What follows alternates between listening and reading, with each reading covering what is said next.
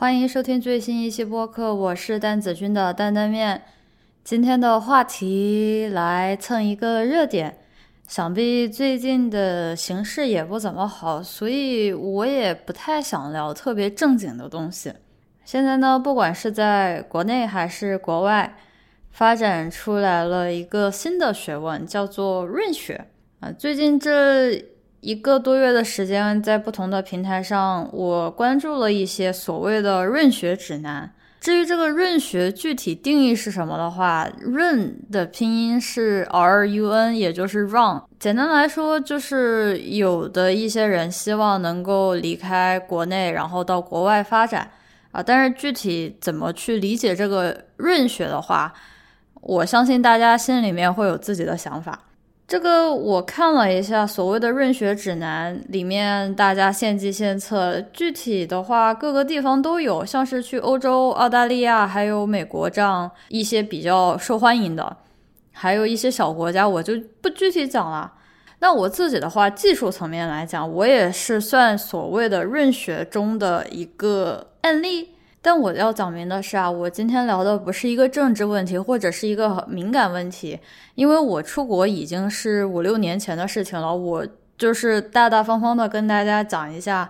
说如果你想在国外生活，或者说你想从国内到国外去生活的话，大概会经历哪些关键的节点。我要特别指明的是，并不是说在国内就得非常努力。然后到了国外就可以躺，这个是非常错误的想法，或者是说有的人会想啊，要在国外特别特别怎么辛苦，如何在国内就可以躺了？其实也不是这个样子的。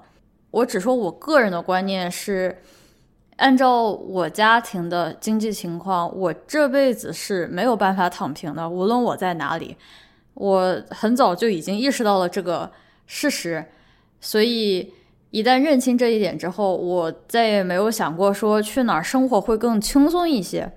啊，所以这期播客的主题不是要你去躺平，或者是说教你怎么去一个更轻松的地方过一个更愉快的生活。这期播客可能会不止一期，因为主要是讲一下我所谓的啊润学。如果大家这么理解的话，我是怎么所谓的去润啊？我觉得我不是去润，我就是大大方方出国留学。其实这个流程说起来是非常直接的。我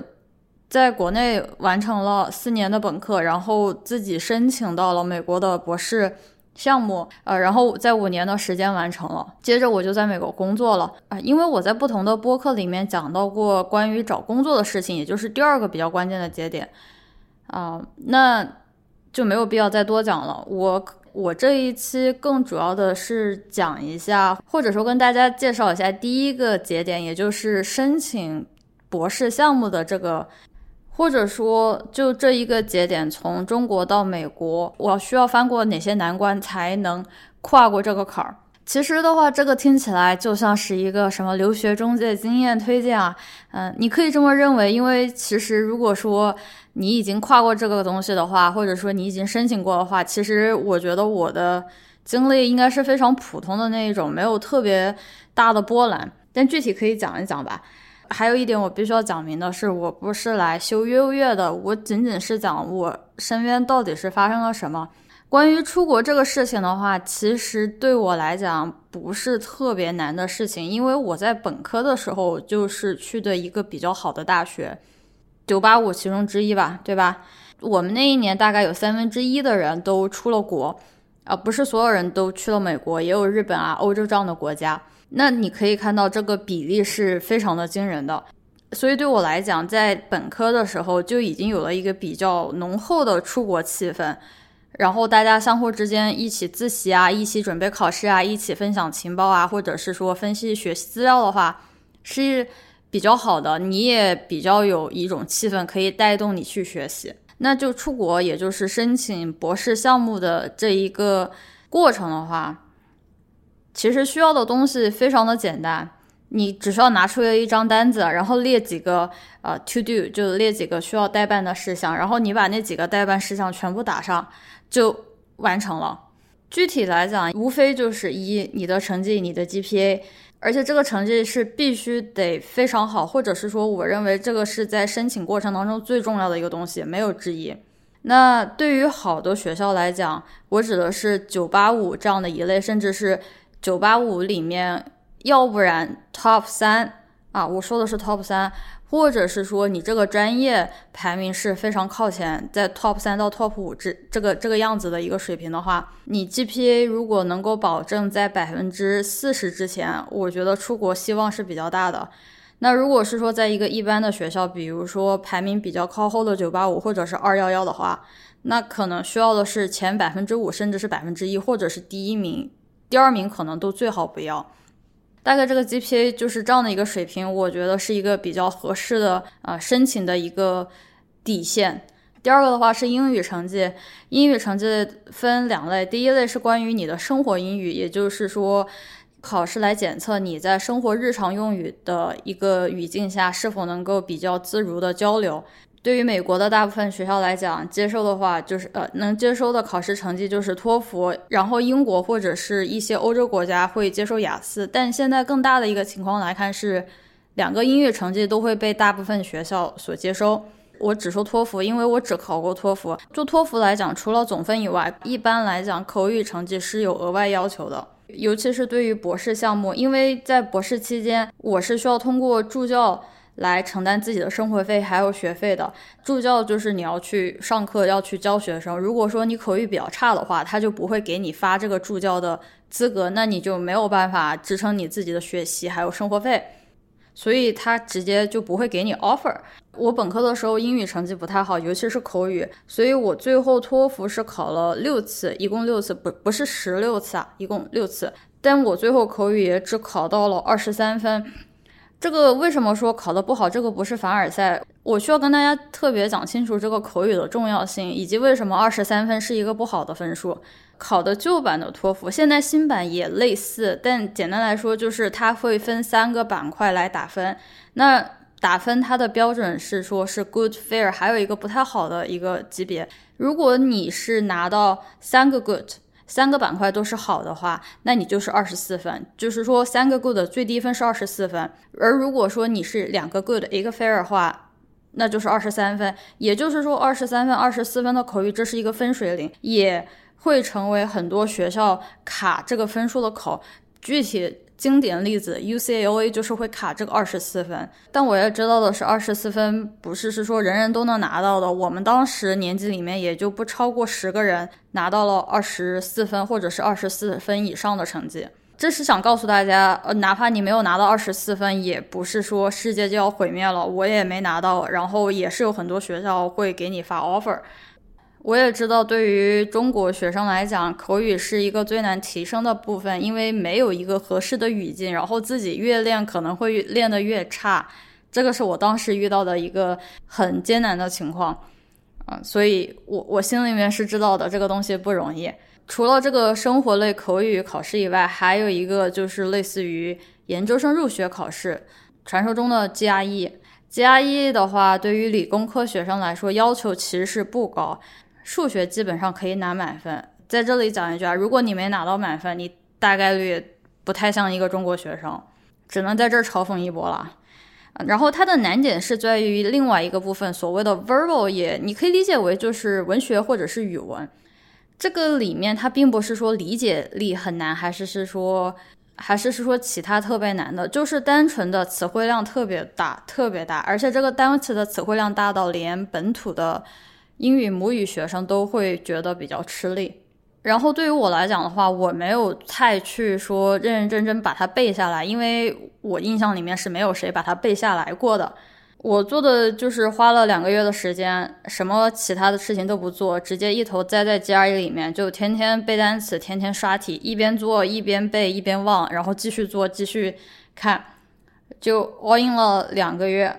把那个手感跟语感练出来了，不是真正的实力水平，就是你要练出那种节奏和感觉，然后那个时候你就去上考场去考一下。呃，我的分数也不高，大概一百五十多分。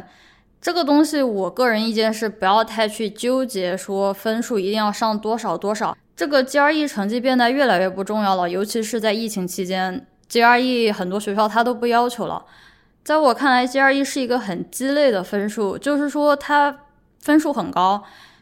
不会给你的申请带来多大的正面影响。但如果说你的 GRE 分数很低的话，可能会拖你后腿。啊，还有 GRE 里面的一个小项目叫做 GRE Subject，这个东西可有可无吧？我不知道最新的情况是怎么样，但就我们当年，因为一年只能考一次，所以我也就考了那么一次，考的也很一般，就是百分之八十几的 percentile 还是怎么样的，不算高吧，就普普通通。这个我都不记得怎么具体去复习过了。如果说有机会的话，可以考两次，我觉得多考一次会好一些。撇开刚刚的成绩英语以外，第三个也就是你的软实力了。所谓的你的科研经历，还有你的科研能力的背书。具体聊到这个之前呢，我先说一下硕士的申请。硕士来讲，因为一般是自己掏钱，而且做的是课程型的项目，呃，所以如果申请硕士的话，对科研能力的要求其实。不会很高，甚至是他都不会做要求，因为他就不指望你来是做做实验的。多讲一句话是，为什么我没有考虑读硕士，而是读博士？呃，很大的一个原因是因为钱，因为一般来讲硕士都是自己掏钱的话，私立校现在可能一年学费七八万美元，只是说学费不算你生活费或者是其他的开销。公立校的话，现在也应该在三万到五万之间的一个数目。很显然，我家里面是没办法承担这样的一个。开销，所以我就跳过了这样的一个选择。读博的很大的一个原因，不是因为我想读博，而是因为我没有钱读硕士。呃，在这里必须要跟大家讲明，如果是说硕士的话，可能我讲的这些东西有很多是不适用的。具体讲到说申请博士项目里面的所谓的科研背书的话，其实这是一个比较重要的东西，但是它跟前面的东西比起来，它没有办法去量化，或者说你很难去拼一个高下。就我自己的话，我在这方面做过一些什么工作呢？首先，我是加入实验室非常的早，我在本科期间，我是本科第一年结束之后就开始在实验室了。结果的话，也就是说一封推荐信，然后蹭了两篇小文章。其实我没有在实验室里面做什么特别的，或者说我那个时候感觉做的科研都不是科研，我都不懂我自己在做什么。呃，纯粹的蛇皮操作吧。呃，但比较关键的是挂了名字，这个是一个非常功利的讲法。总的来说，我认为进实验室有两个目的，第一个是检验或者是说测试、体验一下你是否能够适应这个实验室生活。站在这个角度的话，我是非常鼓励大家尽早进实验室，而不是说，呃，这个是尽早去卷还是怎么样？因为你尽早的去体验了实验室之后，你其实会。很快发现你自己是适合还是不适合，还是是说无功无过，没有任何的感觉。如果是说你真的一点都不适合，你也特别不喜欢，那你赶紧就换一个方向，或者是说你去升个二专，或者是说你开始去找工作、去找实习，对吧？你可以尽早的去调整方向。而不是说我到了第三年，哎呀，我要进实验室，我要做毕设，我才去思考做什么。结果那个时候你要考虑你到底是找工作还是保研还是怎么样。而那个时候你就会发现说，哎呀，我又没有实习，我又没有考证，我没有办法去找工作，所以你只能硬着头皮去读研。但可能你读了一年，或者是说，呃，稍微接触了一段时间之后，你发现你并不适合。那其实就很痛苦，这个我觉得是说你时间成本很重要，你需要尽早的去试错，在这里。嗯，那另外一个比较功利层面，刚刚讲到的，就是说文章挂名字，挂名字，我个人觉得还是比较重要的，因为相当于是一个证明，就是说你真的去参与了这个科研活动，哪怕可能你一个字没写，但是是说你去打了个酱油，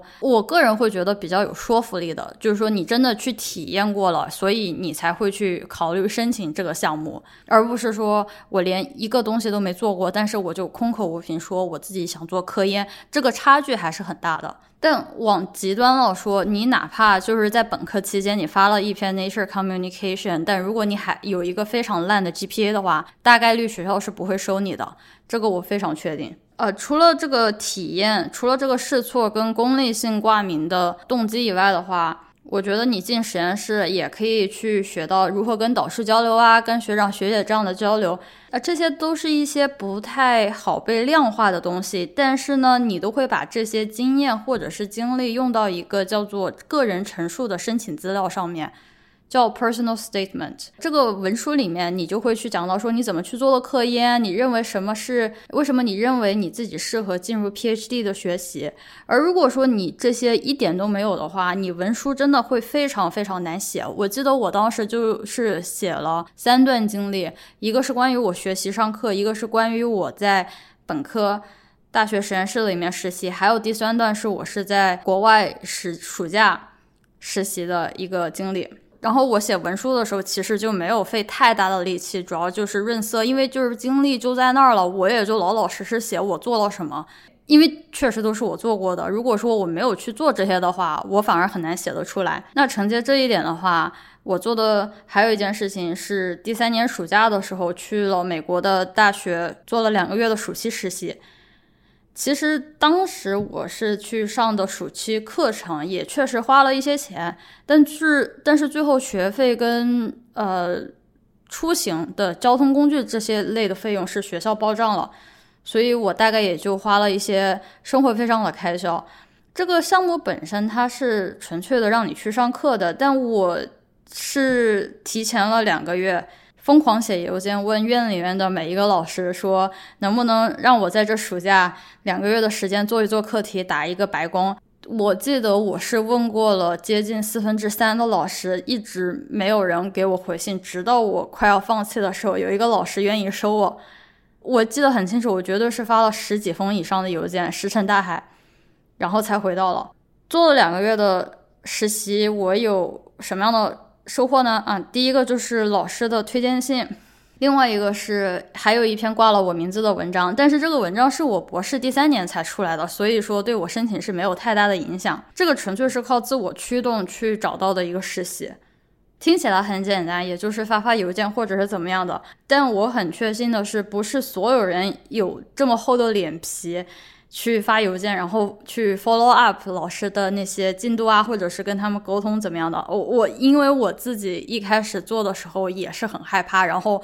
有点拉不下来来脸吧。我觉得不是拉不下来脸，我就是怕要是得罪了老师还是怎么样。其实后来就不管了，因为我一想到说我我不想花这么多钱，只是去上课，所以我。每天都对自己就是加油鼓气，说嗯发邮件发邮件，然后终于就得到了还是不错的结果吧。那为什么会特地讲到暑期实习这个东西呢？最重要的一个东西还是一个非常非常功利性的，是你的推荐信。推荐信的话，在 PhD 项目里面一般会写三封，一般能想到的就是你在国内工作的实验室。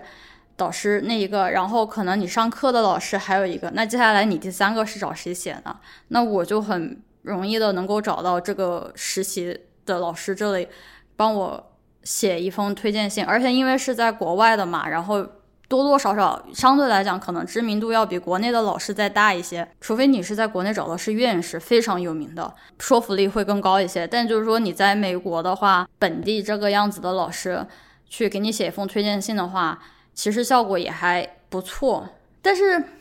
嗯，我也不敢这么讲，因为我后来也升了这个学校的博士项目，在我暑期实习完成之后，我回到国内，结果过了一年的时间呢，学那个学校才给我发了一封拒信，说我们不能录取你，所以，呃，我不敢说有多大的保票吧，但是我会觉得说，你给出这样一个不同维度的角度去介绍你的科研实力的话。我觉得要比你单一的仅仅是找你上课的老师给你写推荐信要好很多，因为只是上课的话，也就只能说你是好好学习，但是你不一定有足够优秀的科研能力来值得这样的一份 offer。当然，就去国外生活两个月，一个很关键的收获是测试我是否能够在国外生活，或者是说我自己在国外生活。过的感觉，感觉会怎么样？是好还是坏？还是觉得说自己还可以继续待下去呢？还是是说我一秒都不想待下去了？个人来讲，这个经历对我来说是很重要的，因为我当时在美国的时候是受到了很大的照顾，有中国的呃有学长学姐对我照顾的非常好，我觉得我还是很深受感动，而且我当时觉得讲说。如果我这一次能够遇到好人的话，我下一次应该也能遇到好人吧？这个是一个不严谨的论断，这个是非常不严谨的。但也就是凭着这样的一个勇气吧，所以我第二年又回到了美国。以上是一些比较关键的要素，能够帮助我去申请国外的博士项目。再次讲明，我的起点是比较高的，学校的知名度是一个非常好的敲门砖，因为我们进入了学校，美国的学校读博士项目之后。我们有些时候也会参与招生去筛简历的这样的一个过程。如果说你的学校本身知名度就很高，比如说对吧，清华北大，大家很容易直接就把你简历给挑出来。如果是说你是在一个比较普通的学校，那可能能够留下来的那个概率就没有那么高。那这个又回到了一个很让人难受的事实，就是。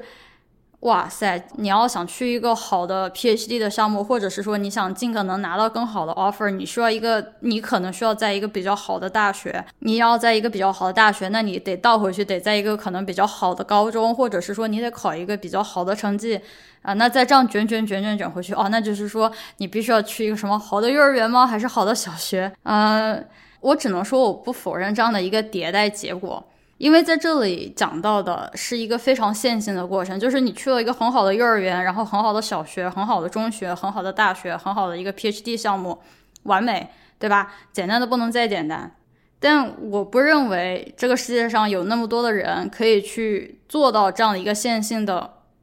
过程，所以我很确信，有人听到了我的这一番言论之后呢，会觉得说：“哇塞，就是你不就是在那儿修优越吗？”讲的这些东西都没有哪一条是能适用我的，是我承认，听的有一部分人是没有我那么聪明的。我不想对我自己谦虚，我的脑子确实还算 OK，不敢说是最聪明的，但是还能够用。跟大家讲这个申请的项目，或者说感觉讲起来非常的简单，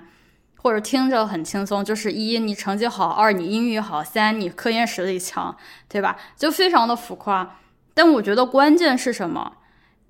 或者是说，让这些东西听起来很简单的关键因素是什么？我觉得很大的一点是行动力，是自己的行动力。而这一个，我认为是我自己做的比较好的一点。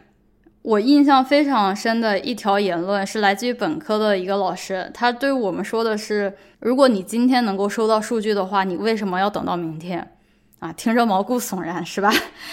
我对我自己是信奉这样的一个要求。但我不对别人这么要求，我也觉得说对别人这般要求是一个非常变态的做法。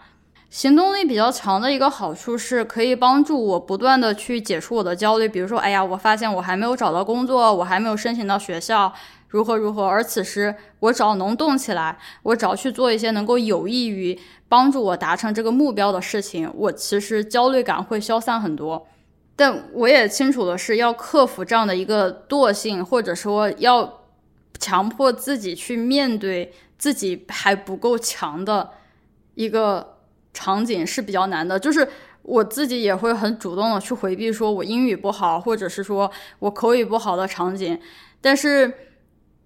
就我自己来讲的话，我长期对自己的一个训练是进行脱敏，就是我能够很自如的，或者说我能够比较尽快的。去面对，去正视我自己的弱点在哪儿。呃，当然有些时候就是说我会去改变这个弱点，或者说去纠正这样的一个错误。但也有很多时候我就是摆烂，就我心里面非常清楚这是我的缺点，但是我摆烂，因为它可能在那个时候它并不重要。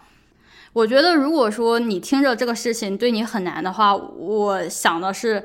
能不能试着去。学会去控制自己的行动力，或者控制自己的脑子，把自己的脑子抽离出来，这个样子，相当于是站在一个局外人的角度去看自己的缺点，看自己需要去完成的事情。所以我每次觉得说自己比较懒惰，或者是说自己想开始摸鱼的时候，我就会想说，哎呀，我到底要不要出国？我要出国，那这个英语成绩是不是 B 选项？那是好，那就不管了，那我就得考，就是我不在意说。我中间付出了多大的努力，我也不在意我起点有多低，我也不在意是说中间可能有多大的困难，我要的是我必须要做到，我必须要在那个 to do list 上面打那一个勾。我也想到是说我只有可能拿到了这个成绩，我才可以去升好多的学校，所以我只要一想到这一点，我就会去促使我自己去行动。我觉得这是一个区别。大家说，你真的最后能成功，还是是说你最后选择放弃一个很关键的事情，那就是行动力。就像我托福考了六次，其实这个事情还是很伤我的心，或者说，我一度以为我自己是不能够出国。托福考得很失败的那段时间，我男朋友他爸妈都已经在私底下给我找本地的工作了，啊，都有点害怕我出不了国。但最后能够翻过这个坎儿，或者说我克服我自己心里面最害怕的东西，还是是说我希望能够看到结果，或者说我眼里面一直都只有结果这个东西。就像我知道要出国，而不是说我在准备出国的事情。我看中的是我一定要出国，这样的话我就不会给自己找太多借口，说哇今天很累，或者是说今年的出国的形势不好，今年。呃，疫情不怎么样，或者今年的呃基金或者今年的方令，它可能形势不怎么好。因为如果说找这样的一些理由，可能是确实非常正当的理由，但更多的时候是借口，会让我变得更懒惰。于是，我有点逐渐去忽视那些中间所谓的这种客观条件。而是只是去关注结果，那就是我要出国吗？我要出国，那我就得出国。我要找工作吗？那我得找到工作，而不是说我找工作就要的是这个结果在最后。说到这儿的话，我有一个很尴尬的问题，那就是我不知道这样的一个呃习惯，就是说你以结果为导向的这样的一个追求是怎么培养出来的？我觉得要不然可以自己回忆一下，说自己有没有那种经历，就是。你心里面只有那一个目标的时候，你会变得非常的专注，你会只看到那一个结果，你其他什么东西你都看不到。我现在的领导对我这样的一个状态也是有一点体会的，他们就觉得说，一旦我有一个目标的话，我会非常的专注在这个目标上面，一直到完成为止。而如果是说我没有一个具体的目标的话，我其实人会比较懒散，会比较摸鱼。啊，这个事情我觉得在很多成功的案例上面见到过很多。我印象里面是我大学的时候有一个同学，他成绩挺好的，但是他英语成绩也很烂，比我的还烂，就没考过一百分，到最后都没考过一百分，口语也很烂。然后我还记得中秋节的时候吧，大四那个时候就是申请季了嘛，嗯，一群男生他们在宿舍里面喝酒，然后压力大嘛，喝的挺多的，结果就去厕所吐了。啊，吐的时候他都在练英语，